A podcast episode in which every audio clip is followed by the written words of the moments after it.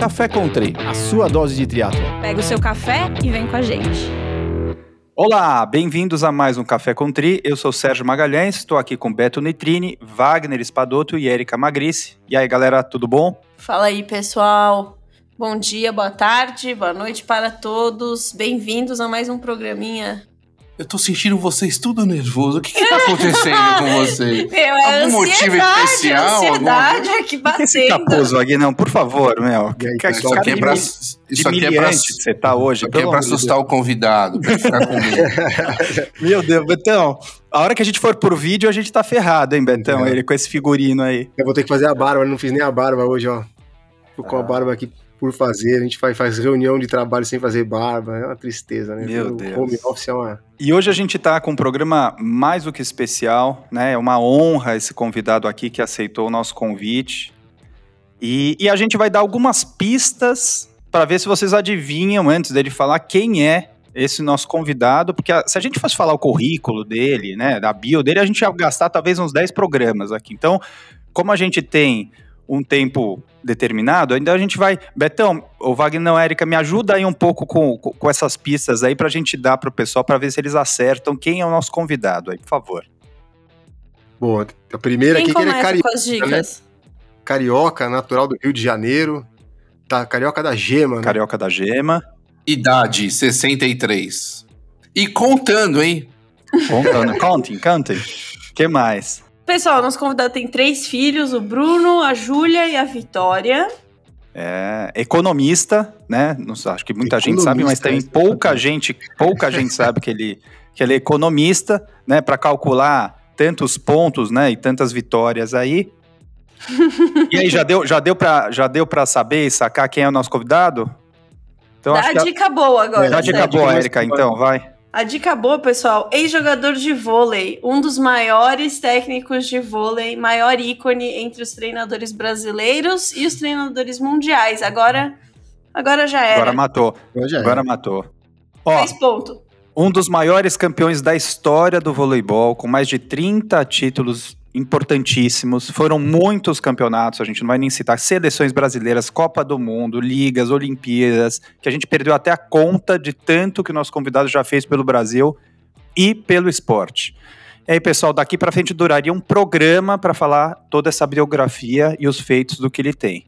Mas agora o que interessa é que não é que ele largou o vôlei, né? Isso é brincadeira, mas ele virou um apaixonado pelo triatlo, é um triatleta, né? Ele se julga um peba do triatlo, mas não tem nada disso. Ele é um, um cara super esforçado e que está aí fazendo triatlo e ama o triatlo. Participou do seu primeiro 70.3 em Maceió esse ano, esse feito maravilhoso. E, e agora a gente vai ter a honra de falar com ele aqui um pouco sobre esporte e acho que ele pode acrescentar muito também para o triatlon para a gente. Então, seja muito bem-vindo e obrigado por aceitar nosso convite. Bernardinho, uma salva de palmas, Doriva, por favor. Uma não, duas, por favor, viu, Doriva? duas salvas de palmas, Dorivas. Obrigado aí, obrigado pelo convite, né, a galera do Café com Tria, Sérgio, Beto, Érica, Wagner, Marisa, super obrigado aí pelo, pelo convite. É, eu, eu adoro esporte, assim, você falou que eu, eu sempre fui apaixonado pelo triatlon. É interessante que o primeiro triatleta que eu conheci, numa seleção carioca de vôlei que eu joguei, eu falo, com né, o, o o Wagner me, me zoou lá atrás, que eu era bonitão quando eu era garoto. Quando eu era bem garoto, jogava vôlei ainda na seleção carioca, nem na brasileira eu tava. Naquela época nós corríamos muito. Os atletas de vôlei, é, nós, não, nós não usamos a corrida mais como parte da preparação. É, é muito raro você usar como parte de um trabalho aeróbico no vôlei. Jogadores de 2 metros e 10, 2 metros e 15, pesados, né, né, uma corrida repetitiva, isso gera mais lesões do que benefícios. É, o nosso trabalho é muito mais específico para o voleibol e, obviamente, muita parte também de força né, para desenvolver potência e tal, saltos, mas você também. Mas nós corríamos na época, né? Fazíamos testes de corrida, muito treinamento à base de corridas. O, o vôlei era um, um, esporte mais longo, você não tinha vantagem, as partidas duravam mais, então você tinha muito esse trabalho aeróbico. E eu tinha um companheiro, com 15 anos de idade, nós jogamos na seleção carioca, fomos campeões brasileiros juntos uh, pela seleção carioca. Ele chamava-se Beto, Carlos Alberto Gaglianoni. Ele foi triatleta, ele foi ao Havaí. Eu estou falando, pessoal, dos anos 70.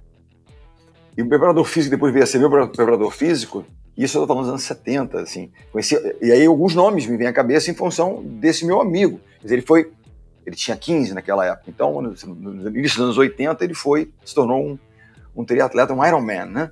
E o meu preparador físico depois se tornou o preparador físico da seleção, com quem nós ganhamos muitos, muitos títulos, trabalhou com ele, do tipo a moto na frente da bicicleta, fazia, né, a né, da questão do, do, do, vácuo, aí tirava, ele fazia, corria com ele nos locais, enfim, tudo aquilo que era. E ele já demonstrava nos testes que nós fazíamos, teste Cooper, 12 minutos, enfim, uma série de corridas, essa capacidade diferenciada. Então você veja, depois um outro companheiro também, Rafael de Almeida Magalhães, também um triatleta dos anos 80 e foi também companheiro meu, quer dizer, o vôlei de alguma maneira na época, assim, esporte, a pessoa do esporte. Então desde então, eu sempre tive um pouco essa admiração por essa tribo fantástica de pessoas que se dedicavam de uma maneira, para mim era uma coisa hercúlea. A gente trabalhava muito, fazia muito, mas quando eu olhava né, a rotina dessas pessoas, saindo de madrugada, nas condições mais complexas, no Rio de Janeiro, sair para pedalar 100 km, não é que sai pedalar 100 km no Rio. Até hoje é complexo, você tem que montar esquemas, etc e tal mas não era fácil. Então, eu sempre gostei é, dessas pessoas, independente do esporte. O triatlon foi um que me, né, me, me, inspirou, de certa forma, me, me seduziu no de, de, de admiração, da questão da disciplina, de uma entrega absoluta e de chegar lá e saber lidar com sofrimento, saber lidar com, com dor, realmente, resistir aquilo tudo. Um jogo mental muito forte. Aquilo, para mim, desde muito tempo atrás já. Né? Então, fui ler a respeito, né, de Dave Scott, Steve Kerr, a turma, a turma toda que eu, de alguma forma, Alan, Mark Allen, essa turma toda, eu, de aqui ali, eu, sabe, sempre soube quem era, tal, tal, sem ter. E depois eu comecei aqui, a um pouquinho de bicicleta, e a bicicleta começou assim, do spinning. Você não quer ir pra montanha comigo? Eu nunca tinha pedalado da montanha aqui no Rio. Uma bicicleta normal de tênis, tal, fui lá na primeira cachoeira, eu queria parar. O que, que é isso? Eu molhei aí. e aí aquela história, parar não vou, né? Vamos em frente. O desafio foi me, foi me levando. Mas, cara, assim, tem uma história antiga sem nenhuma conexão maior, apenas como fã, admirador. De um esporte que, pra, muito distante da realidade do brasileiro, que ao longo do tempo, obviamente, ele vem crescendo de uma forma bacana e conhecer, conhecer os nossos personagens aqui, as pessoas que né, praticam, fazem. Comecei a, né, a me aproximar um pouco e conhecer um pouco todo mundo aqui, mas muito legal. Bernardinho, você teve algum dos três esportes do triatlon que você praticou quando era criança? Assim, a gente fala com muita gente, tem muita gente que veio, foi nadador, nadava quando era criança. Você teve ou não? Não tive. Eu vejo assim, né? Vejo a galera toda de Madruga lá atrás que nadou, outros que fizeram. Cara, eu assim, eu só corria porque nós tínhamos muita corrida no treinamento. Andar de bicicleta na bicicleta na rua, para ir no treino, eventualmente, para ir aqui ali, ponto. Nunca saí de bicicleta, nem nunca. Mas que, né? Via na Olimpíada alguém com uma sapatilha, uma coisa diferente, não sabia o que era aquilo, né? Eu botei uma sapatilha, como todo mundo, caí que nem uma jaca no meio da rua, né? Aquela vergonha, Bernardinho com as pernas pro alto, com a bicicleta clipada, sabe? Aquelas, aqueles vexames. É... Nadar, eu nadei assim, como menino, mas eu não tinha. Meu, eu tenho um irmão mais velho que nadava muito bem. Eu, eu lutava contra, contra a água, no sentido, eu brigava com, com, com o mar, com a água, mas gosto. Gosto, né? É, sempre gostei de nadar, eu gosto muito. A piscina, acho. É, desculpa, é importante, mas chato. Mas o mar é dele. É. é. Mas é aquela história, né? É, você vai até do, do, do, é gostar do que você faz, você gosta de praticar triatlo, mas nem tudo que você ama fazer é sempre agradável. Às vezes é chato, né? Correr na esteira, às vezes é chato, mas é importante. Né? Correr, nadar na piscina, eu acho muito chato, mas é importante. Eu vou, adoro nadar no mar. Eu tenho facilidade de morar no Rio. Meu caminho para o Pois 6 e Copacabana e vamos nadar. Cara, não tem coisa melhor. Eu vou nado com prazer e, né? E, e, e a distância o tempo passa muito mais. Muito mais rápido. Muito mais fluido, né? A gente. É. Eu não sei se você chegou a ouvir, a gente, a gente tem um episódio que a gente fez com o Bob Babbitt aqui no, no Café com Tri, que é uma da. Bob Babbitt é uma, uma, um ícone do triatlo mundial do Ironman, né? E ele fala que o triatlon, a gente acha que o triatlon é um esporte muito distante, mas o triatlon é um esporte que todo mundo já fez, porque todo mundo que era criança já andou de bicicleta um dia, já correu brincando com os amigos, já brincou de nadar. É, então é só você colocar na né? ordem e fazer, né? Então não tem muito essa ele fala muito, falou isso no, no, episódio aqui, que é uma coisa muito legal. Mas o que me seduziu depois de uma certa idade, eu, eu, eu primeiro, entrar numa, numa tribo de. Começou pelo pedal. Do pedal a gente já, pô, que legal esse negócio. Até porque só no pedal, vem cá, e que tal combinar, né? Ah, vai ter um aquário, né? Que a gente foi no, no, domingo. Pô, vamos lá, cheguei lá de sunga. Pô, sempre foi praia de sunga, vamos nadar. Todo mundo de roupa de borracha. Aí o nosso treinador, que é assessoria aqui, que é o Walter Tusk, que é uma figura incrível. Vem cá, cadê tua roupa? Eu falei, que roupa? Tem que vir de roupa? É blazer para nadar? O que tem que usar, né? Qual traje? Não, roupa de boa, não tem isso não, professor. Aí alguém tem uma roupa de boa, é um aluno, cara, eu tenho, eu me esquema, falei, pô, me deu muita alegria vai ganhar roupa de borracha. Me deram roupa de borracha. A roupa que eu dei foi um aluno dele que me deu. Eu sou super grato, uma super roupa de borracha que eu, que eu nado lá e amarradão. Mas bacana é poder me sentir parte dessa tribo sem nenhuma pretensão de imaginar que eu, que eu faço nada. É, assim, no sentido de eu quero é participar, quero completar, quero, enfim. Acabei de encontrar, fui almoçar, encontrei um. Vai fazer um Ultraman agora, um amigo meu. Que prazer encontrar o cara, já trocamos algumas coisas, já chegamos a treinar um pouquinho juntos em algum momento ali, cruzei e tal. É muito legal poder ver essa turma que enfrenta esses desafios assim, para mim é algo que me motiva. Sou 63 em Cauren, quero fazer muita coisa ainda. Vamos ver o que, que vai dar para fazer. Dá, dá para fazer bastante coisa ainda. Bernardinho, deixa eu te fazer uma pergunta. A gente, a gente conversou aqui com algum, já com alguns triatletas, né? Sobre a parte mental do, do esporte, né? Que até você comentou, né? Dessa resiliência de ir até o final e acabar. E o triatlon tem isso, né? Você largou e vai até o final, né? Só acaba quando termina. Né? Você pedala, você nada, pedala, corre e acabou. O vôlei, você ganha um ponto, para, recomeça, ganha outro, para, recomeça, aí ganha um set. Zera tudo, começa de novo. Então, é um outro trabalho mental, né? Como que é essa esse, rei, esse reinício, né? Como recomeçar cada vez, manter essa a cabeça do atleta assim tão, tão, tão pronta, né, para esse recomeço várias vezes. Você sabe que, é, com certeza, o triatlon num, num grau muito elevado, mas os, os esportes que não têm contato físico, eles têm uma coisa do, da fala interna, do self-talk muito forte, né? Então, por exemplo, fiz esse 70.3. Eu nunca tinha corrido 21 na minha vida. Então, é, a primeira vez que eu corri 21. Eu 16, foi o máximo e tal, e eu tinha machucado posterior, musculatura aqui, enfim. Não, tem que chegar, tem que completar.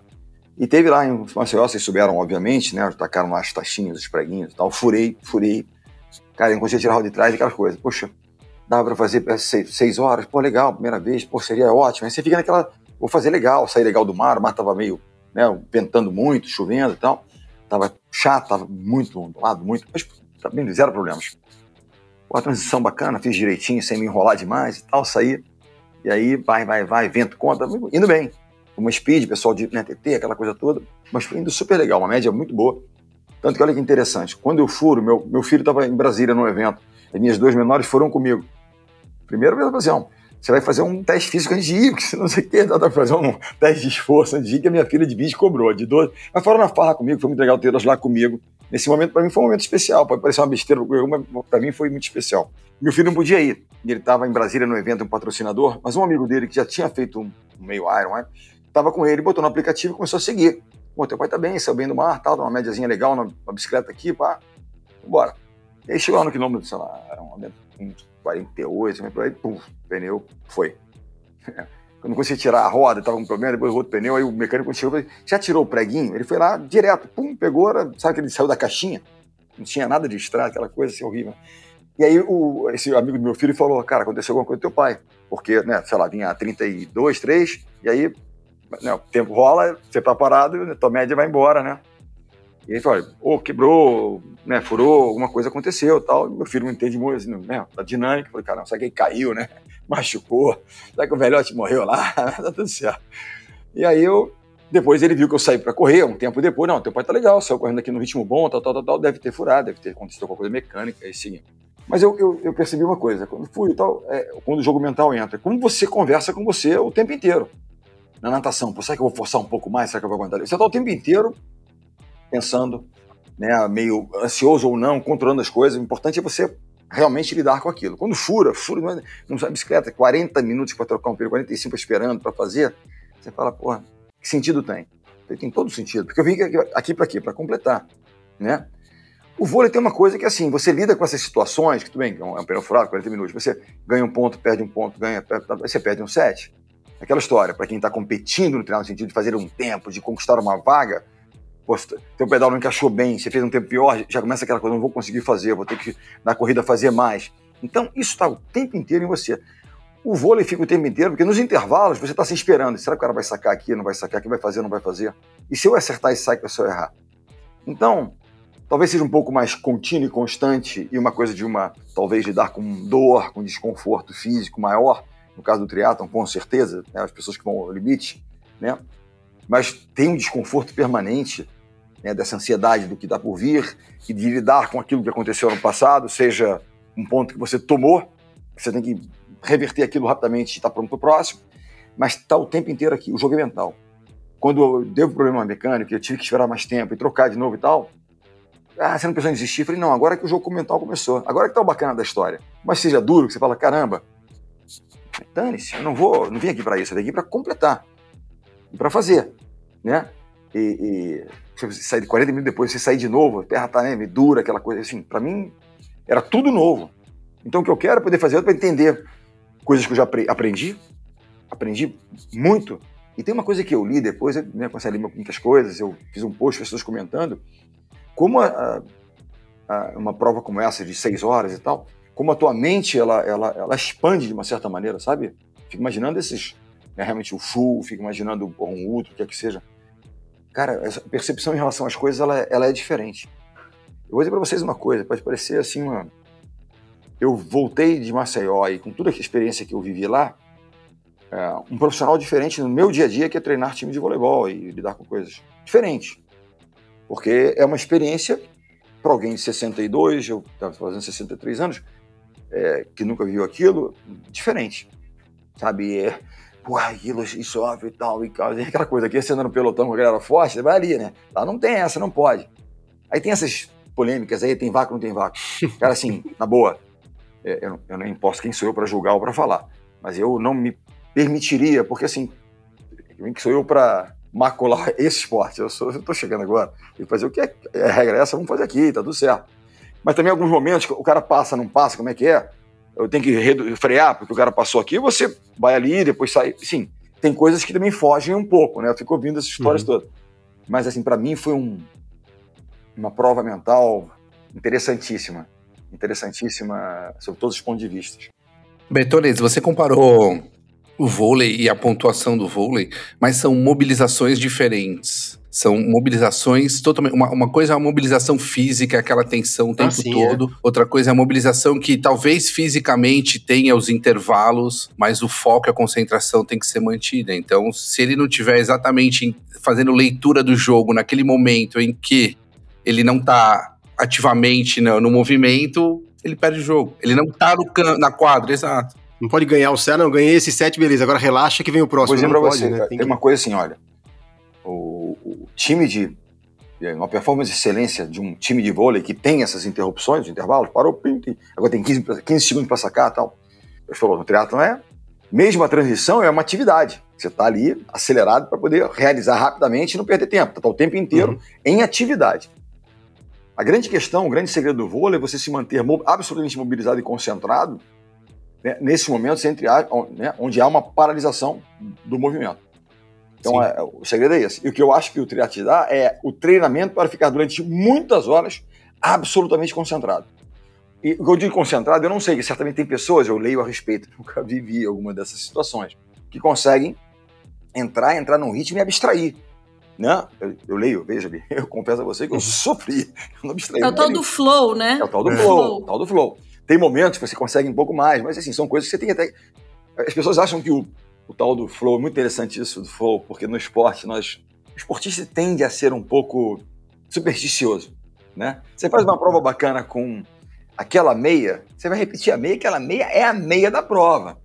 né? A menina ela joga uma partida de vôlei com aquele elástico azul, aquele, se ela faltar o elástico azul, ela não vai conseguir performar, não é verdade? Não tem isso? Mas o flow é exatamente quando você se distancia de tudo isso. Nada disso é relevante para você, né? Então, quando eu consigo, na, né, na partida de vôlei, não me condicionar com um barulho de fora, com uma decisão do juiz, então, onde eu estou absolutamente focado apenas na ação, que deveria também, se eu tivesse concentrado apenas na ação do movimento, se eu estou correndo, braço correto, postura, tal, para ter um bom ritmo, quer que seja. Confesso a vocês que em Maceió, nessa experiência, se não fosse, e como eram três voltas de sete, você né, corria muito próximo da galera, eu me sentia em certos momentos no Maracanãzinho com a galera. Vai, Bernardinho, nas primeiras voltas, o pessoal que estava perto de mim correndo, eu falei, vamos que a torcida é nossa, eu falava pra turma, né? eu já não falava mais nada, eu falava, valeu, valeu.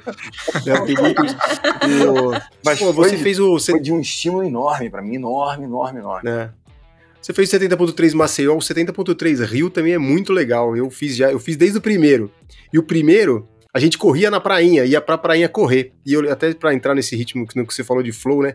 Quando acabou a prova, um amigo meu falou pra mim, falou, meu, você viu a vista lá de cima, quando a gente subia na prainha lá em cima? Eu falei, meu, aonde tinha essa vista? Ele falou, não, Não lá no nada. final. Eu falei, meu, eu não lembro de nada. Eu lembro de ter corrido. E foi, e foi um dos melhores meios que eu fiz, assim, foi, foi super bem.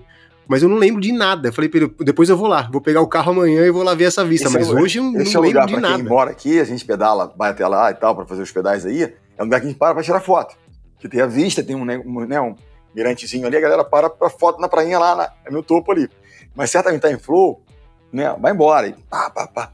No momento da, da, da bike, assim, dos 45 iniciais, eu confesso a você que eu vi muito pouco, assim, de coisas externas. Mas, obviamente, eventualmente alguém passa, vi, pô, Bernardinho, não acredito, maluco, tira foto comigo, pô, negócio ali, vamos lá. Né? Mas tem algumas experiências maravilhosas. Agora, vocês estavam falando, Bernadette, de self-talking. Eu tenho um negócio que eu sempre usei no, nos Ironmans que eu fiz. Quando você, depois que você nada e, e pedala, você sai pra correr, você ter que encarar 42 pela frente ali é duro, né? E aí eu aprendi um negócio, acho que foi o Wagner até que me ensinou. Ele falou, Serginho, vai quebrando a corrida, engana a tua cabeça. Ah, tamo no primeiro 10. Ah, tamo no, no quilômetro 1 do primeiro 10. Acabou o primeiro 10, vamos pro 2 do 10. E a gente vai picando a prova, engana quando tá faltando, você tá no 38, você fala assim, pô, mas agora só faltam 3 km com aquela voltinha ali do parque que eu sempre faço. Então você vai alimentando, né? E, e quando, e quando você vê, foi. Também são técnicas aí. Perfeito. Quando, quando me, me passaram um pouco, né, como é que era a dinâmica em Maceió, e aí a corrida que é o eu particularmente mais sofro, e machuca, etc, etc, eram três voltas de sete. Então, né, o que o Wagner propôs, e- e, ficou muito é, óbvio, olha, vai aqui, uma boa volta de sete, vamos lá, outra. E é interessante, aí vocês me, me corrigem se estiver errado, quando você sai, e na transição acontece isso direto, você sai da bike, né, como eu parei lá há muito tempo e dei o gás e tal, você sai da bike, você sai meio rápido, né? A tendência é que você tem que dar uma segurada, né? Você tá num pace para cara, isso aqui vai 21, esquece. Volta aqui, segura. Ainda sai no meio da galera, né? Ai, Bernardinho, eu falei, pô, agora vai sprint aqui, né? Então, a primeira coisa era controlar, para não machucar, para completar, para fazer, etc e tal. Né? E tem esses tênis também de placa de carbono. Olha, tem duas coisas. Você veja o ignorante, o ignorante do, do tema, né? Eu nunca imaginei que o tal do vácuo na bicicleta fosse de verdade. Falei, cara, desculpa, os caras bicicletinha, vácuo. olha, olha o Peba, como é que é. Há um tempo atrás, eu fui lá com o cara, o professor do spinning, me levou para pedalar, e depois aí, aí, deu uma bicicleta, vamos pedalar. Aí nós vamos pedalar, pô, na orla cedinho, tem a galera do Walter Tuch, tornou meu amigo e treinador, pedala na orla e tal, aí, pô, vamos lá, encaixaria, pô, aí, pô, ter uma medalha de ouro aqui, eu fui lá atrás, quietinho, continuo lá atrás quietinho, hein? Prestando atenção danada, falo pouco lá, e fico ali. Aí, caramba, eu falei, eu olhei no, né, no computadorzinho, 40, peraí, cara, não, não dá pra andar nessa... Eu, eu, pela primeira vez, eu senti real. Sem morrer, eu andava com os caras, vambora, e vambora. Aí dei uma volta, deixa eu sair, que eu não sou da turma aqui, eu não quero também que o pessoal, pô, os caras fazendo aqui, né, tal. Fui lá pra montanha, fiz o que tinha que fazer.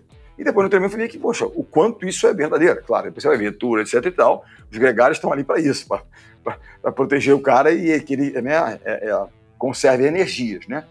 Então tem uma série de situações que acontecem e que eu fui aprendendo com o tempo, que eu falo, caramba, isso é real. Isso aqui, pô, isso aqui acontece isso, né?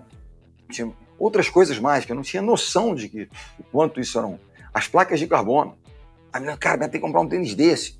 Não, comprar tênis, tem meus tênis aí, eu ganho muito tênis aqui ali, vou nessa. Teu pace vai melhorar tanto. Eu falei, se eu não... 4%. É, é verdade, cara. Aí ela falou, ah, eu tô correndo a 5,40, vim pra 5,20 e eu não melhorei nada, foi o tênis. Né?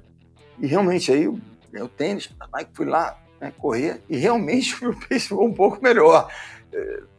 Porque é, tem, tem muita tecnologia embarcada nessa história, né? E, e é verdade. Eu imagino vocês fizeram triatlons, né? Mil a tipo de bicicleta que era, o tipo de tênis que era, o que é que seja, o quanto isso agregou e trouxe de é, componente, né? O vôlei tem As vantagens, né? É. As peque- pequenas vantagens, né? Mas me fala uma coisa, Bernardinho. A gente, assim, eu sei, já li teu livro, já ouvi palestras tuas, você falando várias vezes. Eu sei do nível de exigência que você tem, tinha, né, com os seus atletas ao longo de toda a história do, do, do esporte aí. Como é que é esse nível de exi- exigência com você mesmo? Nos teus treinos, você também se exige muito? É, ou você consegue hoje em dia levar o esporte mais assim, for fun? Como é que isso é pra você? Mas você sabe como é que eu consigo ter fã? Quando eu faço uma coisa bem feita. Não dá pra fazer assim, ah, vamos lá, tudo bem. Eu não, não, não, não me divirto. Não é que eu, sabe? Ah, vou fazer. Não, olha, um, um pace bacana, justo, dentro de uma possibilidade legal, me sentindo bem, completei bem. Fi... E outra coisa, fiz o treino. E aquela história, aqui no Rio, para você pedalar, pelote começa, quando é no aterro, PCC, começa lá, quatro e pouco nem tá lá. Porque vai até cinco e meia. Então tem que sair de casa 15 para as quatro. Eu sou, não sou tanto do aterro, já fui várias vezes, mas eu sou mais da orla aqui. então Começa 4 e 40 começa. Então, quando eu me eu tá na programação e eu não vou, aquilo para mim, cara, assim, eu falhei, assim, porque é, é, e não me sinto bem, né? Porque nem dizer, todo dia se acordar, ah, meio escuro, não sei o que lá, vamos, vamos. Agora, quando eu vou e, e- e, assim, eu vou, claro, tem um jogo do time às nove e meia da noite. Acabou meia-noite, não dá para as quatro da manhã. É até perigoso em todos os sentidos, tá, né? Então eu tenho uma bicicleta em casa, eu aí dou o gás aqui na hora que for, eu vou fazer. Cumpro, né? Mas quando eu tenho a possibilidade de fazer, eu quero. E me sinto muito bem, sabe? Como é que eu posso exigir disciplina dos outros quando eu mesmo vou levando? Eu não me sinto. Acho que você falou a palavra aí, disciplina. Era isso que eu ia falar. Isso é disciplina, porque essas pequenas conquistas exigem disciplina. Toda, né? toda conversa. Vou dizer pra você o seguinte: as pessoas falam, né? Ah, palestra para falar, tá, tá, ah, motivação, Bernardinho vai motivar. Eu não motivo ninguém. Eu posso dar um pouco de oxigênio para alguém que já tem uma chama lá dentro, né? Mas a grande, grande saída dessa história é disciplina. E a gente tem que treinar a disciplina. A disciplina é treinável. A história de arrumar a cama de manhã, do o livro do Almirante McRaven, do Arrume a Sua Cama, né? Eu cumpro a risca. Todo dia pelo menos arrumo a cama. Acordei às quatro e lá, quatro e cinco, a cama tá pronta e nós vamos para a luta. Porque é, é para treinar realmente isso, entendeu? Eu me incomodo quando eu falho nas minhas. Eu não, nego, eu não negocio muito comigo mesmo. Então, isso é uma coisa que até que é complexa. Quando eu, eu, eu digamos, de alguma maneira, eu perco para aquelas minhas. Eu, eu me sinto mal. Eu, assim, eu, eu falhei na missão. Eu não estou construindo alguma coisa que seja legal. Então, assim, é, disciplina é a palavra-chave dessa história. É disciplina resiliência. Isso é para qualquer atividade, né? Empreendedores, disciplina e resiliência. Por que resiliência? Porque nós vamos ter nãos. Você vai se machucar, vai ter um problema mecânico na prova, você vai ter um não de um patrocinador. N coisas vão acontecer, N nãos diversos vão acontecer. Como é que se lida com eles? Ah, ou aprende. Pô, naquele, naquele pô, meio lá de Maceió, eu estava buscando uma vaga, não consegui, fui mal. Por que, que eu fui mal? Ah, não, porque o vento, não, porque. eu- Desculpa. Quando eu começo a ver esses. Eu leio. Ah, não, porque pegaram vácuo. Ah, não, porque não sei o que lá. Desculpa. Você não tem nenhuma responsabilidade na história? Tá tudo externo, tudo apontando o dedo? Você não aprende quando você não assume responsabilidade, não é verdade? Olha, eu poderia ter corrido melhor. Por quê? Porque eu não corri melhor. Né? Será que eu. Tal, eu poderia ter pedalado melhor. Por que eu não pedalei melhor? Né? É olhar para o espelho mesmo. Eu. O que eu posso fazer? Posso fazer. E se tem uma coisa que gera esse senso de merecimento, que na hora vamos ver, você não se sentir merecedor, você larga, larga. Só tem dois tipos de dor: disciplina ou arrependimento. Ponto. Tá lá sofrendo, ah, se eu tivesse treinado um pouco. Assim, já foi. E você, hum, né? Então não tem jeito. Ou abraça a dor de disciplina, ou você vai se arrepender. Tá aqui o cara mais disciplinado aqui, né, Wagner? O Betão, né? O Betão é o nosso. É, já. Olha, eu, eu sou suspeito pra falar, mas o Betão acho que já foi mais. o Betão, ele tá navegando por outros mares ah, nesse Não, momento. eu- a gente fez um. Bom, eu. Bom, não vou falar de mim aqui com o Bernardinho aqui presente, né? Mas, pô, eu, eu já tô no teatro faz 25 anos, Bernardinho, então já faz algum tempinho. Então, apesar de ter essa cara de novo que eu tenho, eu tenho 45. Cara de Ah, o novo foi Betão. demais, é. Você... Betão, para, Betão. Não, aí, eu- o que eu ia falar, que a gente tava falando aqui antes, é, é muito difícil, a gente já falou isso algumas vezes aqui, é muito difícil uma pessoa que é organizada para fazer esporte, vou, vou falar um pouco do meu caso, que faço triatlo há 25 anos, que organizo o meu dia, minha semana, o meu trabalho, com a minha família, com tudo dentro disso, você não ser organizada nas outras coisas da sua vida. Se você é organizado para fazer esporte nesse nível, você é organizado no seu trabalho, você é organizado na sua vida. Não existe essas duas personas, né? O cara, não, o cara é super disciplinado para fazer esporte. E o resto? Não, o resto ele é uma desgraça, o resto ele não faz nada. É, é muito difícil você viver muito tempo com essa dicotomia, assim, né? Com- é muito você difícil, uma acho que coisa é. espetacular. Porque eu sou um cara muito disciplinado, não tão organizado. O- a prática do triatlo, a prática, né? Desse no- dessa nova atividade do triatlon que exige, para mim, no 70.3 já é, porque, confesso a vocês, eu vou em off, em off não existe aqui, sair lá. Eu adoraria, seria um sonho realizar um full, mas eu, assim, a minha vida hoje, eu, eu não, eu não tenho capacidade de encaixar uma rotina de treino que me permita fazer, porque aí você vai realmente precisar de um, de um volume, de uma carga horária de trabalho que eu, eu hoje na minha vida não tenho como, em função de, das N atividades que eu tenho.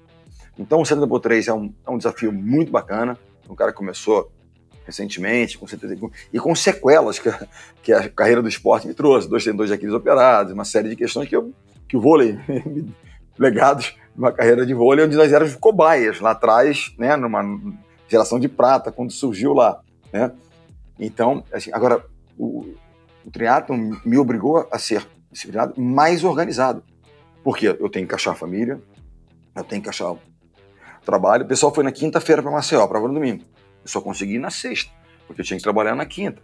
Mas fui fazendo, ajustando, dentro da minha possibilidade. O ideal seria poder chegar lá, descansar um pouco mais, aquela coisa toda e tal, entendeu? Mas eu vou tentando, né, dentro do possível, fazer aquilo ali.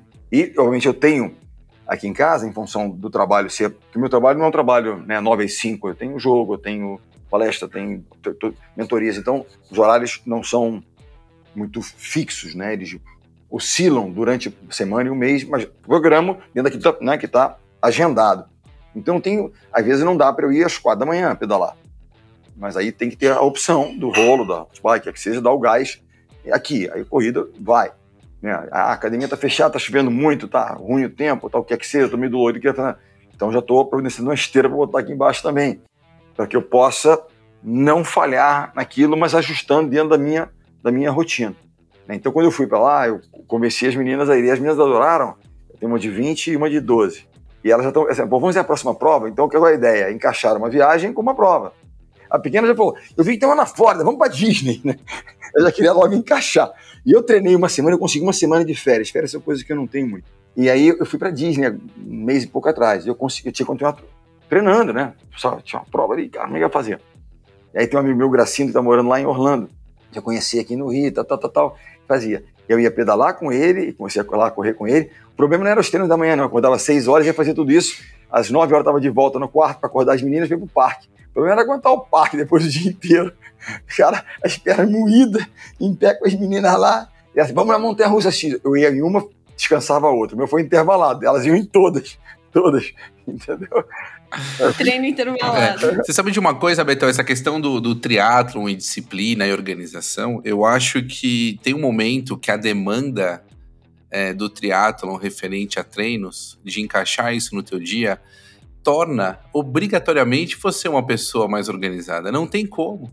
Como você faz para encaixar dois, três treinos durante o seu dia, trabalho, né, família. Então, assim, se você não for extremamente organizado com as suas coisas, sair com a sua lancheirinha no dia anterior, com as suas coisas que você tem que comer, os seus géis, enfim, o que for, entender o horário que você tem que sair cronometrado para estar tá na piscina, né, antes ou depois do treino, enfim, o que for, você não consegue é, ter um resultado no médio prazo. Então, assim, eu queria até saber, agora eu vou perguntar para você, Betão, você acha que essa sua disciplina veio referente ao triatlo ou o triatlo? Como que é isso assim na sua cabeça? Porque eu acredito que o triatlo que te trouxe muito isso é o triatlo que traz muito isso, essa organização, de certa forma. Pode ver que o Bernardinho falou, me tornei mais organizado. O triatlo, só para o Betão dar, porque conhece tudo, eu me tornei muito mais, eu digo assim, tô aprendendo ainda, porque tem coisas que eu não sabia. Sabe, ah, o pré-treino, um gel, não sei o que lá, eu esqueço, eu não sei, porque tá entrando ainda na rotina. Eu saí de um treino do time de vôlei, às sete e meia para ir para academia e o nado livre na academia é de 8 às 9, né? É, eu tenho que chegar lá, então que estar organizado. Eu me perco às vezes, porque ainda não sei me, né? Tô me organizando, ainda não sei me programar tanto quanto obviamente o Betão tem 25 anos de triatlon, ele já tem tudo no esquema. Mas a minha ajudou demais. Pô, Betão, fala da. Eu vou anotando aqui, você fala, eu vou anotar, diga lá. não, na verdade, a minha organização, eu acho que vem do meu pai. Porque o meu pai, meu pai é, é, é neurologista, né? Professor universitário e é, é médico e é, pô, meu pai é um dos maiores especialistas do mundo aí de, de mal de Alzheimer, né? Então, sempre teve com a gente, sempre fez esporte, sempre trabalhou muito, sempre estudou muito. E meu pai sempre foi muito regrado com o horário, com, com as coisas de fazer. E aí a gente acaba pegando, né? Porque meu pai sempre falava, falava, ó, eu vou estudar até tal hora, depois a gente joga bola. Então ele estudava até tal hora, a gente jogava bola, ele voltava, estudava mais um pouco. E eu comecei a fazer isso com a minha vida, né? E, e, e o fato é que como eu comecei a fazer triatlo muito jovem, com 20, 21 anos, né, mais ou menos, eu não tinha, a minha vida era o quê? Era estudar e fazer triatlo, então era muito mais fácil organizar, né? Então eu organizei os meus horários e aí eu fui organizando a minha vida em volta disso, né? Então hoje eu tenho meus filhos, tenho a minha esposa, tenho meu trabalho, mas os meus horários continuaram praticamente o mesmo. Você vê, faz 25 anos que eu nado segunda, quarta e sexta e corro segunda, quarta e sexta, pedalo terça e quinta, faço musculação de terça e quinta e faço meus treinos de transição no sábado e o longo e Serginho, domingo. que vida chata. Não, É, que é, vida chata. Eu tenho um comentário em relação. É, Beto, o É pai, bom, dele, pai dele é neurologista, maior especialista em mal do Alzheimer. Uma pergunta que eu ia fazer. Porque uma das coisas que eu, que eu leio, que vejo, que uma das formas de você criar novas conexões cerebrais e tal, é exatamente você quebrando essas rotinas, né? Dando mais os mix aqui, aquela história de escovar com a direita, escovar com a esquerda, né? E de repente fazer. Criar novo, novos engramas, É. né? Não, mas aí você. É. Mas você faz, por exemplo, mas você tem coisas que. é, você tá sempre lendo um livro diferente. Eu tô com, meu, com meus filhos aqui, cada hora eu tô fazendo uma coisa. Por exemplo, é que eu falo, eu chego do treino no, no fim de semana, às vezes, pô. As férias também ele varia bastante, né, É, Ele Wagner? varia. As férias. já, eu já eu As assim, Conta eu vou pro Bernardinho também. Você tem 25 anos de teatro e quantos anos de Disney? Ele tem, ele acho que tem Betão? 12 ou 15 anos de Disney, ou seja, ele é sócio, É. chamam ele pelo nome, entendeu lá? É assim que funciona a vida dele. eu vou pra lá também com o time dele lá. Você imagina essas crianças, como que se vão, como vão ficar quando Mas é crescer? Exemplo, Eu vou, eu vou, teve uma época do Iron Man aqui, teve um dia que a gente pedalou 170, correu 10, eu cheguei em casa, peguei meus filhos pra ir pro jogo do Corinthians, porque é longe pra caramba, Aí, Arena. aí vale, né? Porque aí é outro, é Então outro você nível tá- de Disney. mas É um que Disney diferenciado na Zona Leste de São Paulo. Vamos Essa respeitar. organização, acho que é uma organização que a gente, que a gente vai, vai fazendo, né? Mas Não é- tem. Eu acho isso uma coisa, é, tem vários artigos sobre isso recente, né? Sobre a questão dos profissionais. O quanto o triatlon, pra- praticantes do triatlon, Ironman, etc., pessoas, né? Personas Ironman, quanto isso agrega no currículo da pessoa, né? Profissionalmente. Eu tenho exemplos de pessoas conhecidas que, numa seleção de emprego, acabou sendo escolhido por ser um Ironman, ser um praticante dele, ou seja, é uma pessoa que tem certamente algumas qualidades, algumas ferramentas desenvolvidas pela prática de um esporte como esse, da disciplina, da resiliência, da organização, né, do comprometimento com alguma coisa. Enfim, na boa, por mais que o cara seja um talento monstruoso, e sabe, há vários talentos, pessoas que são mais naturalmente dotadas para, cara, se não tiver né, um mínimo de porra, disciplina, não, vai fazer, né, não, não vai. Isso é. E uma coisa, uma coisa muito im- importante, Bernardinho, que você está falando sobre a disciplina, né? A disciplina, ela envolve aí o processo. né? Existe o, o processo, e o processo, ele é longo. E o resultado, ele é demorado. Né? Uma coisa é você executar um treino e falar, poxa, tô me sentindo bem. Outra coisa é você realmente entender ou absorver a repercussão daquele Boa. treino no seu organismo ou diversas sessões de treino Perfeito. que vão gerar um Lá resultado na só lá na frente. E nós sabemos que hoje em dia, com essa questão, a geração Google, vamos dizer assim, nós queremos muitas vezes o resultado muito rápido. O amador, ele não entende muito isso, as pessoas, de forma geral, hoje têm as coisas muito fáceis. O imediatismo. É, o imediatismo. Eu queria saber o seguinte: você chegou a, a lidar lá atrás, por exemplo, com alguns atletas que. é, tinham esse imediatismo, como você gerenciou isso? Porque no mundo amador, eu sou técnico hoje em dia de atletas amadores, a gente tem aqui 500 atletas na nossa mão. E a gente tem todos os tipos, né, de atleta. E muitas vezes eles não olham para trás, momento atual e aonde eles querem chegar. Eles começam a olhar para os pares. Isso é um erro tremendo, né? E aí é difícil de lidar essa situação porque a comparação existe. Eu queria saber se quando você treina, você percebe isso também nos amadores e se lá atrás você já vivenciou isso com atletas que iam pro- estavam caminhando para alto nível. Acho que essa é uma reflexão né, muito bacana que você está fazendo, porque como treinador, né, eu treino ainda uma equipe feminina, eu tenho muitas jovens, 16, 17 anos, tem meninas. Tem uma que jogou comigo até ano retrasado, foi para a Turquia, foi, foi vice-campeã olímpica, jogou comigo durante um, tinha 16 anos, e tem jogadores de 40 anos. Eu tive geração lá atrás que eu dirigi e gerações mais recentes. Mesmo nesse intervalo de 20 anos, não, né, não é uma coisa tão longa assim, você vê a diferença, porque o mundo mudou o imediatismo, as comparações de redes sociais, tudo isso vai condicionando as pessoas, né? Você falou uma coisa, a mais importante de todas, que as pessoas têm que entender. Os nossos atletas, sejam eles seus atletas amadores de triatlon, sejam meus atletas de esporte, de vôlei, ou o que quer que seja, que o fruto positivo do processo, que exige disciplina, ele é o fruto de um processo acumulativo. Não é assim, poxa, projeto verão, vou ficar fortão no verão, ficar bonitão, fui na academia hoje, pá, malhei pra caramba, voltei pra casa no espelho, nada, óbvio. No dia seguinte eu fui de novo, malhei muito mais forte ainda, voltei dolorido, não consigo ser, levantar e sentar, mas zero no espelho de novo. É como uma dieta. É consistência.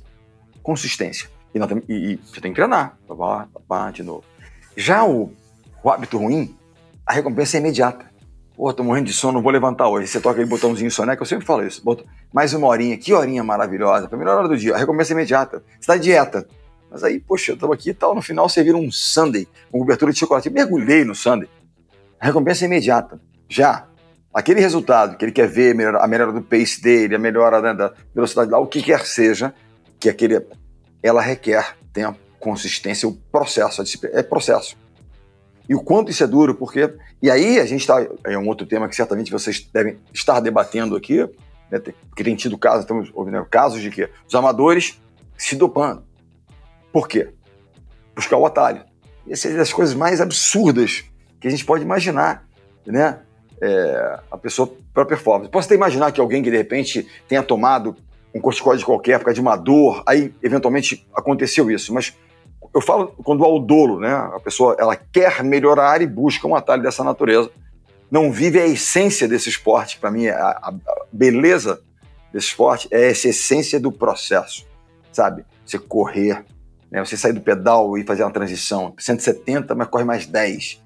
Cara, o quanto isso, cara, é, é bacana, é prazeroso, é, é interessante, é desafiador. Desafiador nesse sentido de, cara, cara, tô vivo, tô fazendo, tô realizando, né? Tô vencendo etapas importantes. E o quanto, e o quanto isso agrega na sua vida de lidar, porque o, o esporte em si, ele tem as frustrações, ele tem as dores, ele tem os momentos que você está bem, não vai treinar bem. Ele tem ali alguma coisa, aquela série que você queria fazer num formato que você fez semana passada e não compreende que seu corpo não é o mesmo, ou que você dormiu mais ou menos, se alimentou melhor ou pior, e que naquele dia não vai sair. E você tem que lidar com isso. Essa lição que o esporte dá eu acho difícil nós encontrarmos em qualquer outra esfera de vida. Não Entendeu? Então, isso é o bacana, é né? Porque, é porque te obriga a entender o próprio corpo. E o corpo, o ser humano, trabalha, o, a máquina trabalha numa velocidade que é diferente do que o Google, o celular que a gente tem na mão e etc. E que eu é. vejo assim, hoje em dia é as pessoas querendo um resultado a mais fazendo algo de menos. O, o, não é? o esporte e, e, o teatro, mas o esporte em geral, ele, ele te ensina a lidar com os seus limites. Meu limite é esse, eu vou aqui e vou tentar empurrar, mas para isso eu tenho que treinar, trabalhar, fazer, né? E eu acho que assim, o teatro eu vejo como, como um dos esportes que tem muito forte essa, essa essência, porque ele requer realmente eu ser um, um, um, atleta de vôlei amador, que eu vou jogar eventualmente, participar de uma, um campeonato amador com meus amigos aqui ali, ok, ele vai exigir, mas sabe, duas vezes por semana você vai lá e faz uma musculação para proteger um pouco as articulações, e ok, nós vamos jogar. Né? Não falando dos profissionais. É um beach tênis é um belíssimo esporte, porque ele é relativamente fácil você jogar, não é jogar no altíssimo nível, tá? Aí vou participar com os amigos aqui e tal. Legal, desculpa. Qualquer nível né, é, do pebble galáctico, né? no triatlon, você vai completar um triatlon, ele requer sacrifício, vai ficar 6 horas, 7 horas, né? vai bater o recorde lá com 7 horas e pouco no full, mas vai, vai já com 13, 14, que espetacular. E completou, e chegou lá. E requer o quê? Uma carga de, de trabalho, de resistência, de resiliência. O fato é resiliência, a vida é um processo de resiliência. Né? E o que a gente, eu, eu, eu digo isso, que me impressiona nas novas gerações, eu fiz um teste na universidade, né? O Sérgio estava falando que eu, eu sou economista de formação, eu dou aulas na área de empreendedor. Eu compartilho experiência. Eu não sou professor, mas estou lá como professor, onde eu me formei na PUC do Rio. Eu fiz um teste, eu chamo de Dinâmica McRaven. E os atletas têm que fazer, perdão, os atletas, os alunos têm que fazer um pitch para mim. Eu quero saber do meu atleta como você fizesse né, o questionário para os seus atletas, Wagner. Qual é o seu ponto forte, qual é o seu ponto fraco? Beto, qual é o seu ponto forte, qual é o seu ponto fraco? Ah, não, eu sou disciplinado, eu sou organizado, tal, legal. Qual é o seu ponto fraco? O primeiro ponto forte é que você vai trazer, agregar de valor o que você tem bacana para trazer. Seu ponto fraco é humildade e autoconhecimento. O que você tem que melhorar? 35 alunos, tá? Uma das últimas turmas, pontos fortes foram 30 pontos fortes. Pontos fracos foram só dois. Para mim, representam uma geração. Alunos de 18 a 22 anos, 21 anos, tá? Falando agora, ano passado, ano, né? Pré-pandemia, dois anos atrás. Um semestre pré-pandemia. Dois anos e pouco. Eu não sou disciplinado, professor. Procrastino. Não gosto de processo. Hum, prazo, então, nem pensar no meu tempo. Tudo é. Não. É como cobrança, não. Não gosta de ser pressionado, Exato. né? Disciplina, eles assumiram. Segundo, lidam mal com as frustrações. Primeiro, não que levam, não querem mais. Ah, não. Opa, o que acontece? Eu estou jogando aqui. Morri? Ah, start again, né? Reinicia o jogo. Ali não tem. É, vai. Furou, segue. Hã? Tá doendo. Hum, vai também. Né? Não para, vambora. É, vai. Então, e agora, e aí eu, eu fiz uma proposta, né? Vamos treinar? Eu sou treinador, vamos treinar, né? Disciplina. Primeira coisa, chegou na aula, duas horas de aula, desliga isso aqui. Aí falar pro menino de 18, menino de 18, 19 anos para desligar o celular. Crise de abstinência, começa a tremer, começa a ter aquela. Você conseguiu essa proeza? Rapaz, olha, tá melhorando, mas é aquela história, tudo é um processo. Mas vou dizer para você. Aí, na primeira turma, eu descobri que a nota, uma parcela da nota é em participação. E aí disse, ó, se pegar no celular, o pacto é o seguinte, a, par, a, a parcela de participação é zero. Tá tudo certo? Aí um falou, mas professor, isso não é justo. Eu sei que não é justo, mas a vida não vai ser sempre justa. Não é verdade? E é melhor aprender aqui do que lá fora. Pô, o Betão se preparou para fazer o, né, o full lá, chegou super bem. Furou o pneu. Pô, isso não é justo, preparei tanto. Mas é, não é justo, mas é a vida. Troca e segue mas lá. Mas é a resiliência, né? Resiliência. Mas é isso, é, é isso, né? E é duro, vezes.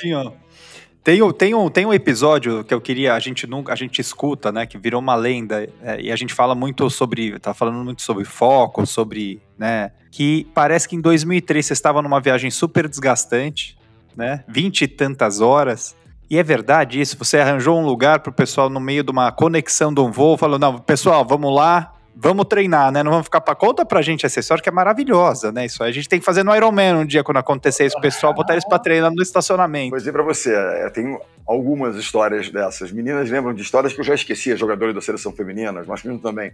Mas ó, uma das célebres que o folclore foi no estacionamento. Nós chegamos na Holanda, tínhamos feito conexão, umas 16, 18 horas de voo, chegamos lá, nós íamos treinar, não tinha ginásio para treinar porque era feriado na Holanda.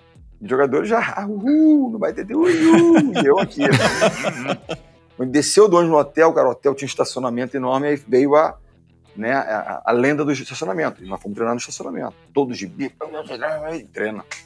Aí um dia eu fui, fui dar uma palestra em São Paulo, tava lá, e aí eu não contei dessa, de algumas. Teve. Em, nós tivemos ficar três, quatro, cinco horas no aeroporto, e tinha uma, um pedaço assim, de, chegava no aeroporto, tinha um, um lugar grande, amplo e tal, e quase fosse uma pista desativada. Era um cantão que você estava aberto, você podia sair assim, que não tinha nada com as operações. Porra, olha aquele espação lá. E levei as meninas para bater bola lá. E estavam todas loucas. Bora. E vamos entendeu? Porque uma das nossas atribuições, muitas vezes, é tentar convencê-los a fazer algo que eles não querem fazer para conquistar algo que eles querem conquistar. Então, por aí. Mas eu fui dar essa palestra em São Paulo. E eu não contei, por algum motivo, não falei da, dos, dos, treinos né, folclóricos aí, aqui e ali. E aí alguém perguntou, mas aquela história do estacionamento tal, como é que é? Isso é papo, né, Bernardinho? Eu, eu fui falar e a senhora, posso falar? Uma senhora estava lá na plateia, eram sei lá, 500 pessoas. Eu falei, por favor. Não, mas eu quero ir aí. Não, venha cá. Aí a senhora foi lá. Quero contar uma história. Eu estava em 2016, ano da Olimpíada. Nós jogamos a Liga Mundial antes da Olimpíada em 2016. E teve uma etapa no Rio, até na Barra, onde eram alguns daqueles ginásios que as Olimpíadas aconteceram. E nosso jogo era um jogo contra o Irã às duas da tarde. Não tínhamos ginásio para treinar pela manhã. E o horário era meio complicado para você jogar às duas da tarde. Vai treinar que horas de manhã? Você não consegue repousar, se alimentar direito para um, jogo tão cedo. Você entrar na quadra uma hora para começar a aquecer e jogar as duas. Ok. Só que nós tínhamos estacionamento no hotel. Onde nós estávamos. Nós estávamos né, é, concentrados ao lado do Rio Centro, tem um hotel grande ali. E ela falou, então eu estava lá num evento no Rio Centro, hospedado ao lado do Rio Centro, fui dar uma volta de manhã com meu marido. Lá na ciclovia, fui lá caminhar com ela, fazer o meu jogging e tal. Quando eu estou voltando para o hotel, eu vejo umas bolas para cima e para baixo. Eu fui lá ver o que, que era. Tava lá o Bernardinho com o time pá, pá, treinando. Eu falei, olha, galera, não paguei a senhora para falar, ela veio aqui contar o que ela viu, não é folclore, a gente faz. O que é aquela história? Digamos o seguinte: você não, a tua bicicleta não chegou na viagem, você não tem lugar para treinar a bicicleta, você vai na academia, tem lá uma bicicletinha de, né, estacionária lá, ou na, na academia do hotel. É o ideal? Não, mas é minimizar perdas.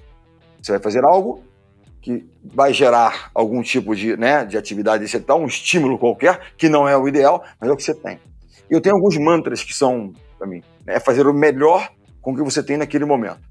E a frase é de um mentor do Tom Brady, que é um cara que eu admiro muito, né, campeoníssimo do, do Super Bowl, de, né, Super Bowl da, do futebol americano. O tutor dele dizia para ele o seguinte, quando ele se lamentava na universidade: Don't complain, don't explain. Não reclame, não se explique. Just show up and do your best. Apenas se apresente e faça o seu melhor. Ah, mas por quê? Eu não quero saber. hum, vai e faz o seu melhor. Simples assim. Tem uma, tem uma frase muito boa que eu gosto de falar para eles, que existe o real e existe o ideal. Às vezes o ideal se separa muito do nosso real. Não tem como. E você tem que fazer com o que tem, né? E é, é, é, bem por aí. Agora eu queria, eu queria fazer uma pergunta que é até um pouco pessoal, assim, no que se refere a técnico e professor. Eu, quando assisti alguns jogos, né? Eu via, tanto masculino feminino, uma energia sua ali na borda de quadra que às vezes assustava. Para quem não é, quem é de fora, assusta um pouco aquela energia, o formato de falar e se impor. Mas que se é necessário em algumas vezes para mobilizar o atleta. E isso é totalmente compreensível. Agora, hoje em dia a gente vive ainda aquela questão do técnico raiz, vamos dizer assim, naquele formato que você se colocava ali, o professor. Você consegue ver essas diferenças e como o seu técnico te trata? Como técnico ou como professor? Olha, uh, o que se vê na quadra é o meu dia a dia no treinamento. Então, seja, a, aquela forma é uma forma com as quais os atletas estão habituados na energia, vamos, troca, tal, estimula, cobra, faz e tal o tempo inteiro. E essa coisa de cobrança é uma história muito interessante, né? Você vai cobrar de um atleta seu que ele faça algo que ele não tem capacidade de fazer? Você não vai cobrar. Você só cobra quando você acredita na capacidade dele. Ele tem condição de fazer isso, eu vou cobrar dele, ele pode fazer isso. Então a cobrança é o reconhecimento da capacidade. Não adianta, o Walter falou, Bernardo, você vai correr a tanto, ele tem toda. Né? Eu nem sei como é que vocês têm essa capacidade, olha, isso aqui é bacana para você e tal. E ele deu para mim, olha, isso, isso, isso. Não foi a cobrança, ele botou ali, vamos buscar, que você tem condições de fazer. Beleza. Então, a partir desse pressuposto que eu, eu cobro porque eu acredito, eu sempre falo aos jovens, olha, se preocupe quando eu deixar de cobrar. Pode ser que eu tenha deixado de acreditar em você.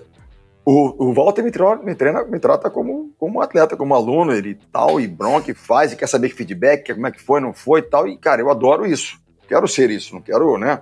Eu não sou. É o que funciona, é o que, é o que funciona. E eu é. estimula. Né? Mas eu vou dizer para você, em relação ao que era, ao, né, como eu agia, como a nova geração, né, é, eu imaginava lá atrás, pois ganhei muitos títulos, era o cara, tal, que os jovens cheguem e se adaptem a mim. Mas não é assim. Pessoas diferentes, bem tratadas de forma diferente. Os princípios são os mesmos, os valores são os mesmos. Mas provavelmente o Bruno, que tem 35 anos, meu filho, é tratado de uma forma diferente da minha filha de 12. Os princípios são os mesmos, de respeito, honestidade, coerção, tal, tal, isso não se muda, mas o mundo é diferente. Entendeu? Nós vamos naquilo que é. Então, assim, e o meu filho me disse isso em 2015, cara. A gente tem que. Essa nova geração, ela não é estimulada apenas a desafios. A primeira geração que eu dirigi era para ser desafiada permanentemente. E eles adoravam. E o cara chamava aquela geração da geração dos 300. Né, o, o Gustavo, aquele ruivão grandão, ele encarnava Leônidas no vestiário. Né? E ele, mas eles eram assim, é da natureza deles. Né? E ele me disse: a nova geração, ela não é pior, é, ela é diferente. E qual é a nossa atribuição como treinadores, como professores? Tentar extrair o melhor das pessoas. Como? Identificando, você falou, se conectando. Como é que você se conecta? E o que, que acontece? Nós vamos envelhecendo e eles vão chegando sempre cedo. Eles chegam com 16, com 17, com 18, a gente vai indo. Se a gente não se conectar, você não sabe como estimular. Como é que eu estimulo? É, vai ficar um elo perdido, né? Exatamente Fica um elo perdido. Exatamente. Então, conexão. Para que a gente possa entender qual é o botão que você tem que apertar. Se você cobrar demais de alguns atletas, eles vão travar se você né, tem que estimulá-los. Mas tem atleta que gosta de ser desafiado. Aí vai, não, toma, entreguei, manda mais. Eu tinha jogadores assim, né? Ainda tem, né? É isso e, é, e, é isso. Isso é o, é bacana. Mas é tudo aprendizado. E digo mais: professores, líderes, são aprendizes da vida. Está sempre aprendendo. É uma nova geração, é novas formas de treinamento, novas. Enfim, tem sempre algo novo. Eu digo para você, a gente brinca. Você tem uma fórmula de excelência de treinamento de teatro? Essa fórmula é móvel. A excelência é um alvo móvel.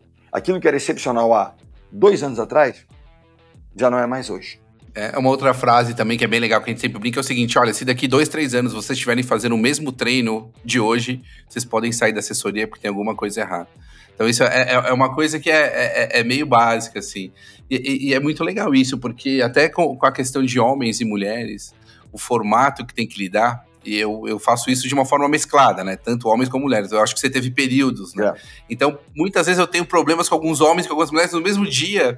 E aí você entende que eles são parecidos, mas a forma de resolver é totalmente diferente. A gente também sempre brinca, né? Que a gente fala assim: olha, eu posso ter tido já 10 lesões, as mesmas lesões, E tem sempre ter dado é, uma situação para aquele atleta resolver. Mas agora, se um atleta novo chega com essa lesão ou com esse problema, talvez todas as minhas 10 respostas não funcionem nesse momento. É muito engraçado isso, né? Como a gente tem que se reaprender e se reinventar o tempo todo. E eu acho né? que isso é mais ainda necessário, premente, na questão emocional. Né, as pessoas e tal. Me perguntam muito, né, da questão de treinar em times. Eu continuo treinando no time feminino treinei time masculino, feminino. Eu nunca deixei, sempre né, fiz um trade-off aqui, trazia coisas de cá para lá e tal. A grande questão, e eu não acho que é de gênero, vocês têm atletas que são mulheres e homens, têm resiliência mulheres incríveis que resistem dor e fazem super atletas, eu vejo aí coisas impressionantes, e homens, idem. Assim como tem homens que mimimi e tem mulher mimimi. Não é de gênero, isso é do ser humano. Cada um tem o seu, né? E tá tudo certo. Tem uma coisa só em relação às mulheres que ao longo do tempo eu fui, né, tentando melhorar. Você nunca domina a história toda. Tem uma coisa. Ainda mais com elas, né? Um grupo, com um grupo Se você delas. dominasse as mulheres Com- com- completamente, a gente ia ter que fazer outro episódio. Tem aqui. que fazer o quê? Tem que ter um busto do Bernardinho cada mas não esquina, praticamente. Vou dizer pra você é o seguinte: a, a- a- a minha percepção, isso há algum tempo, eu vim não tentar entender. A gente às vezes não se entende, como é para entender? Entender uma mulher que, que nós somos homens, como é que você entende uma ser humano diferente? É sentir. Tem que ter essa percepção do sentimento. Como é que chega, não chega. A gente percebe, você vai sentindo. E a mulher, ela demonstra com muito mais facilidade, né? é, os sinais são muito mais claros na mulher. Ainda mais o homem do atleta, um homem atleta, então ele é quase um ogro, né? Ele é primo do ogro, do Shrek. Não, o cara é um Iron Man. Ele não chora, ele não bebe, ele não- né? Não pode demonstrar Não fraqueza. Não, né? não Homem fala, não é, fala às vezes, É, não fala de jeito nenhum. fala. Fala o que, é que você adivinha. É. E isso, isso que é o difícil. Porque aí você pressiona e o cara tá mal. E você não sabe, porque ele não fala. A mulher, a tendência é que ela demore, que ela não fala, ela vai chorar, ela vai estar. E- mas vai fazer assim mesmo, não é que ela vai chorar e ficar não é isso, não. É que ela demonstra. Quando eu migrei do feminino para masculino na seleção, minha primeira grande dificuldade foi ler os sinais que eles não emitiam. Entendeu? E como é que eu vou? Aperto mais? Não, seguro, faço, por quê? Como é que eu, que tipo de, de- de pressão eu imponho se eu não sei qual é o limite, se eu não entendo? E tem outra coisa também que eu acho legal, assim, quando a gente fala de atletas e de grupos, né? Tem aqueles que eu chamo de early adopters, sabe? Aquele cara assim, pô, Roberto, né? Pô, disciplinado, faz e tal. Você olha para ele como uma referência dentro de um grupo de atletas. Se ele começar a dar água, né? A bater o pino, atenção. Porque, né?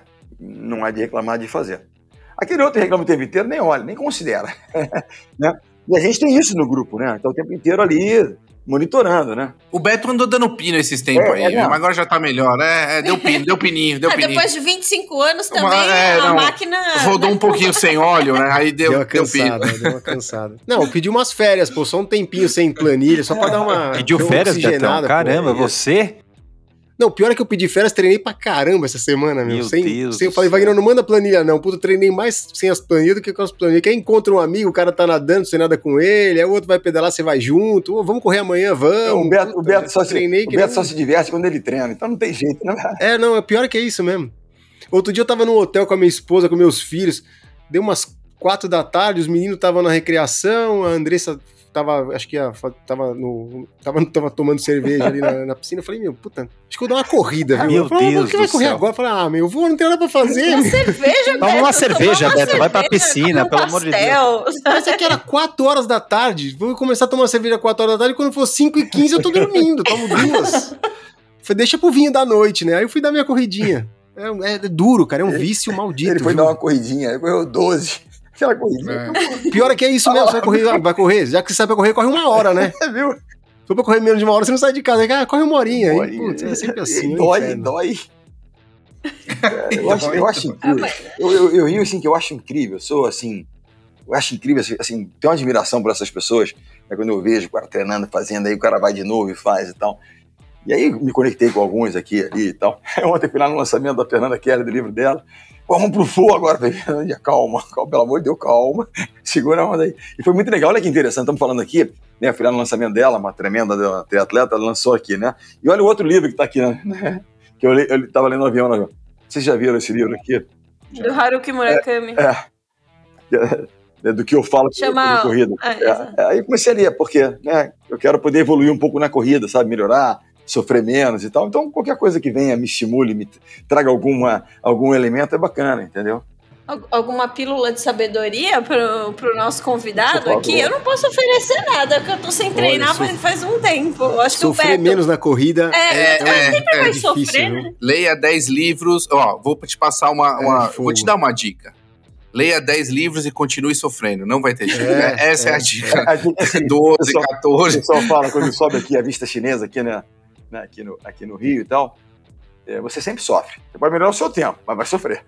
O tempo você melhora, sim. o sofrimento, ele é, ele é parte do processo. Sofrimento é garantido, né? Sofrimento é garantido. Ó, o maior sofrimento que tem da corrida é que eu falo, eu tava falando com o Wagner, eu já falei aqui uma vez. Eu, eu, a- eu antes de ter essas planilhas, né, Training Peaks, tudo, tinha um caderninho que eu anotava meus treinos, né? E nossa, eu olho os treinos que eu fazia quando eu tinha 25, 30 anos, eu falo, nossa, olha que maravilha que era. Agora eu reclamo pra correr. Espera aqui. daqui a 15 anos, Sofro daqui a pra 15, caramba, 60, você assim. vai, espera um pouquinho pra ver como é que, é vai É, então, isso. eu vou acompanhando aqui, vou vendo, falando, nossa, como, como era fácil. E eu reclamava, né? Como era fácil treinar 3 horas de manhã de vôlei, 3 horas da tarde, eu passava na praia, jogava uma Não dupla. é? Problema, Dormia, no dia seguinte Pô, acordava zero. zerado. eu não, acho que eu não treinei ontem, tô zerado. Eu acho que o Wagner me, me, me corrija se estiver errado. O grande problema da idade, eu, eu acho que eu não vou estar errado, porque eu tenho sofrido isso na pele. Não é nem, às vezes você, pô, tá legal, você faz, executa dentro da- dos meus parâmetros, obviamente. O problema é a recuperação. Né? Não, é. Porra. tempo de recuperação pior. ele é muito maior, né? E assim, e é um esporte, teoricamente, por mais que você tenha corrido lá atrás, você possivelmente parou um tempo de executar um endurance, né? Pela, pela própria rotina de vida que você estava levando e técnico, né? A gente sabe que limita um pouco. É, nesse cenário, você voltou depois de um tempo e é, é totalmente difícil. Essa recuperação, ela não é como se você é, tivesse treinado desde lá daquela época, não tivesse parado com, com a corrida, enfim. É, é bem Aí complicado. tem um histórico de lesões aí que você falou Porra. também que A minha poxa, pergunta não, você é, não é Mas, fácil tenho- também, mas né? tem solução? Eu continuo persistindo ou eu desisto, Wagner? Não, continua, pelo amor de Deus, não para. O que você vai fazer agora, a gente tem que entender o que acontece é, com as idades mais avançadas. Aqui a gente tem algumas alterações hormonais, a gente tem perda de massa muscular. Isso você vai atenuar, ou seja, vai te ajudar muito. Por mais que você começou agora o triatlon, a, a- o decay, né? Como é que fala? É, a, a queda, né? Vai ser muito menor do que se você ficar sentado no sofá ou só gritando com o pessoal na borda, né? Duas coisas que eu não faço no treino nunca. Nunca sento. Se eu sentar, pode dar olhar que tem alguma coisa errada. Não sento durante o treinamento, nem durante as partidas, obviamente. É uma coisa que eu Cara, aí você não conseguiria. Eu acho que você não conseguiria. Eu vou na palestra e o pessoal, não, vou botar uma cadeira lá no palco pra você sentar. Tá maluco? Sentar numa palestra? Não, só se tiver aquela coisa da mesa redonda, eu sento pra não ficar de Sim, eu sim. pé andando pro lado do outro, entendeu? Cara, eu já, Sim, já vi contando espaço, quanto espaço eu dei aqui. Ainda dou uns saltinhos se deixar. Não, mas tem que insistir. Poxa, quantos anos tinha o El quando ele fez o Iron Man em 2019? Nossa, a gente. É, não. Ele fez um Iron Man em 2019 já com 60 e pouco, 65, eu acho. Ah, Então assim. tem tempo Então dá. ainda, tem tempo. Não, tem tempo.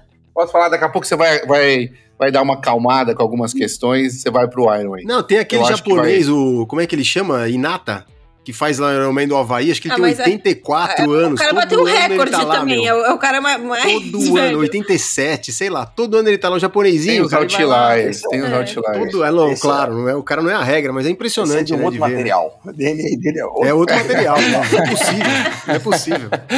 É um outro material, é verdade. Ô, Bernardinho, diz uma coisa, e no meio de, a gente tá falando, no meio desse, desse meio que a gente fala hoje em dia muito que tem o Nutella, o Raiz, você se julga um triatleta Nutella ou Raiz? Você já tá cheio dos gadgets, dos equipamentos, como é que é? Nada, zero? Por exemplo, eu cheguei lá, né? Eu nunca andei numa bike clipada, não sei nem andar naquilo ali, entendeu?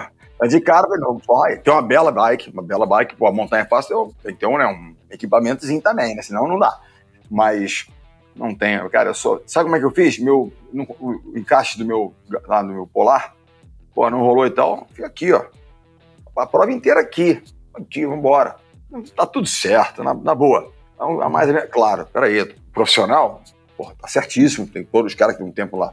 Eu não. Eu tenho um ritmo legal, fazer bem, chegar bem, e, porra, tá aqui no, no relógio aqui, pô, tá tudo certo, vamos nessa.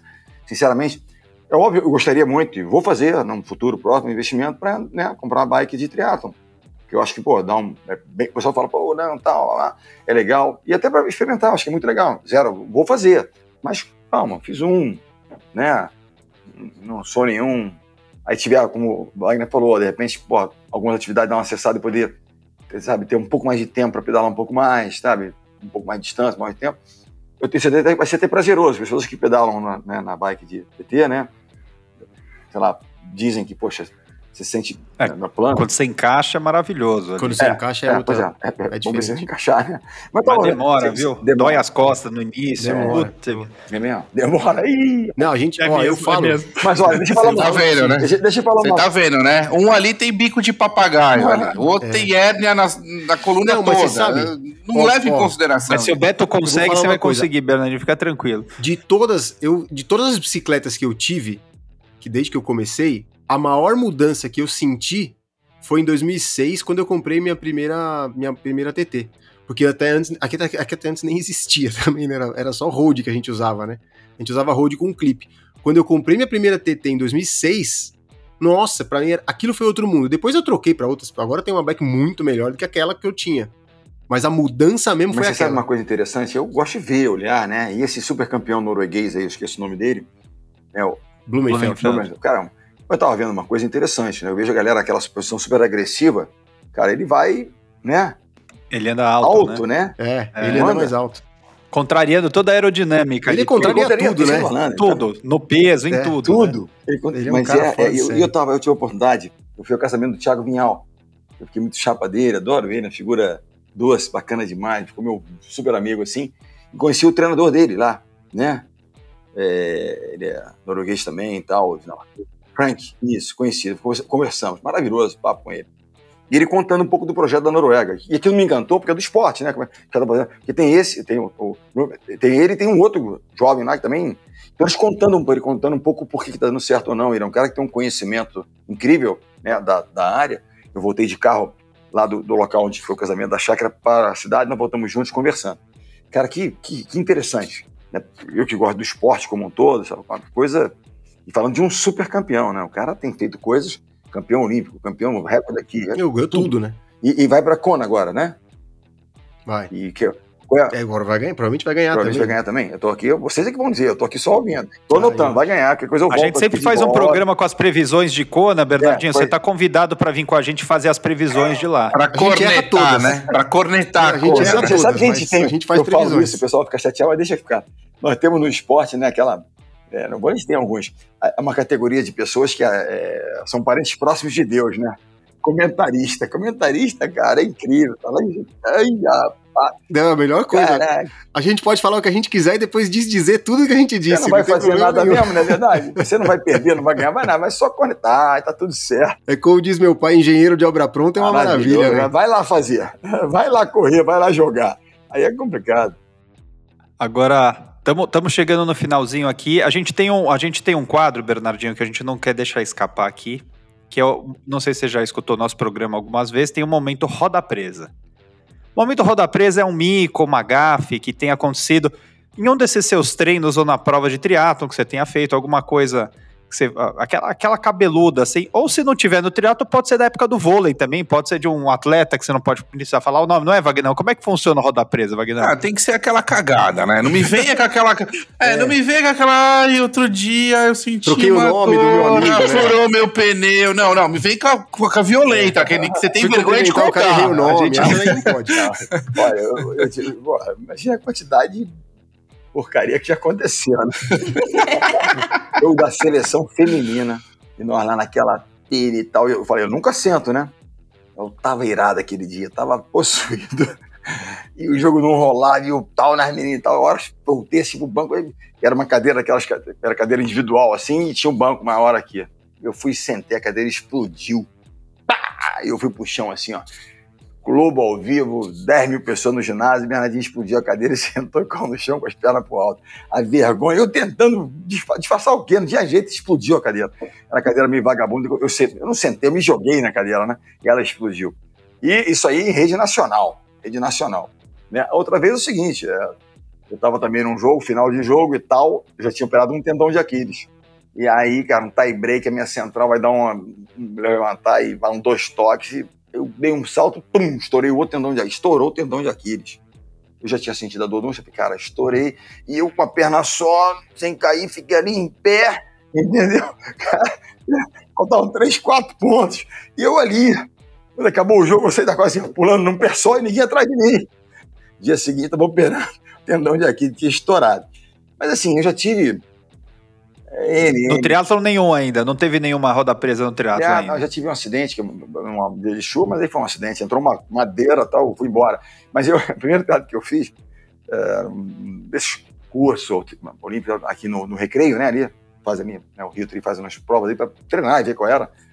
E aí o pessoal tirava a tua roupa de borracha, né, naqueles cantinhos de tirar e tal. Aí eu tirava minha roupa. Primeiro, eu não tinha noção. Saí do mar, ah, nadando, 1.500 no final ali, eu dei um gás, meu gás, tá? Entendo aqui, é o meu gás. E, pá!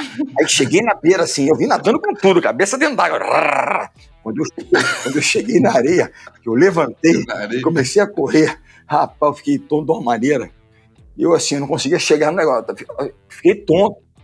Aí, meu amigo saudoso, João Paulo Diniz me disse, pô, a gente encontrar Bernardinho, cara, tem que navegar um pouco, levanta e tal, porque tal. Aí começou a me dar uns toques, né, cara? Eu, eu quase caí na areia. Quando eu cheguei na areia, tonto, tá, tirar minha roupa, fui lá, e aí tem a caixa, tem que botar dentro da caixa que tem lá. E eu joguei assim. Aí o cara, ô, ô, você, pô, tá todo mundo olhando, Bernardinho, Bernardinho, me dando esporro. E eu volto pra botar a roupa. Eu já saí com a bicicleta e tudo, ele volta, põe aqui dentro. Sim, senhor, sim, senhor, botei roupa ali. Todo mundo olhando, Bernardinho fazendo besteira. Quase desmaiei na, na, na areia, depois cheguei lá, não botei a coisa dentro da areia. Ou seja, lição, é, histórias de um peba. Histórias de um peba. Bom, mas legal que ele cobrou, né? Né, Betão? Legal que ele cobrou de você, É. porque ele poderia É. passar a mão. Eu achei bacana, o fiscal foi Mas, olha, bacana, É gostei. aquela história, eu vou Gostei. na, na academia, a pessoa não me conhece, né? Sou sócio, agora não conhece. Me barra, pô, desculpa, desculpa não, faz o teu papel. Se eu não dou com a carteirinha, eu não tenho a digital, você não sabe, ok, vamos investigar. Não, você só, oh, legal, entra aqui. Tá fazendo teu papel, pelo amor de Deus. Eu fui, fui no restaurante também, sou sócio do restaurante, abri uma em São Paulo, Delírio Tropical, já fiz meu comercial, abri uma em Vila Olímpia aí, Delírio Tropical, que é nossa aqui. Aí tinha uma fila enorme, ela vem aqui. Não, não, não, fila é fila. Vou furar fila?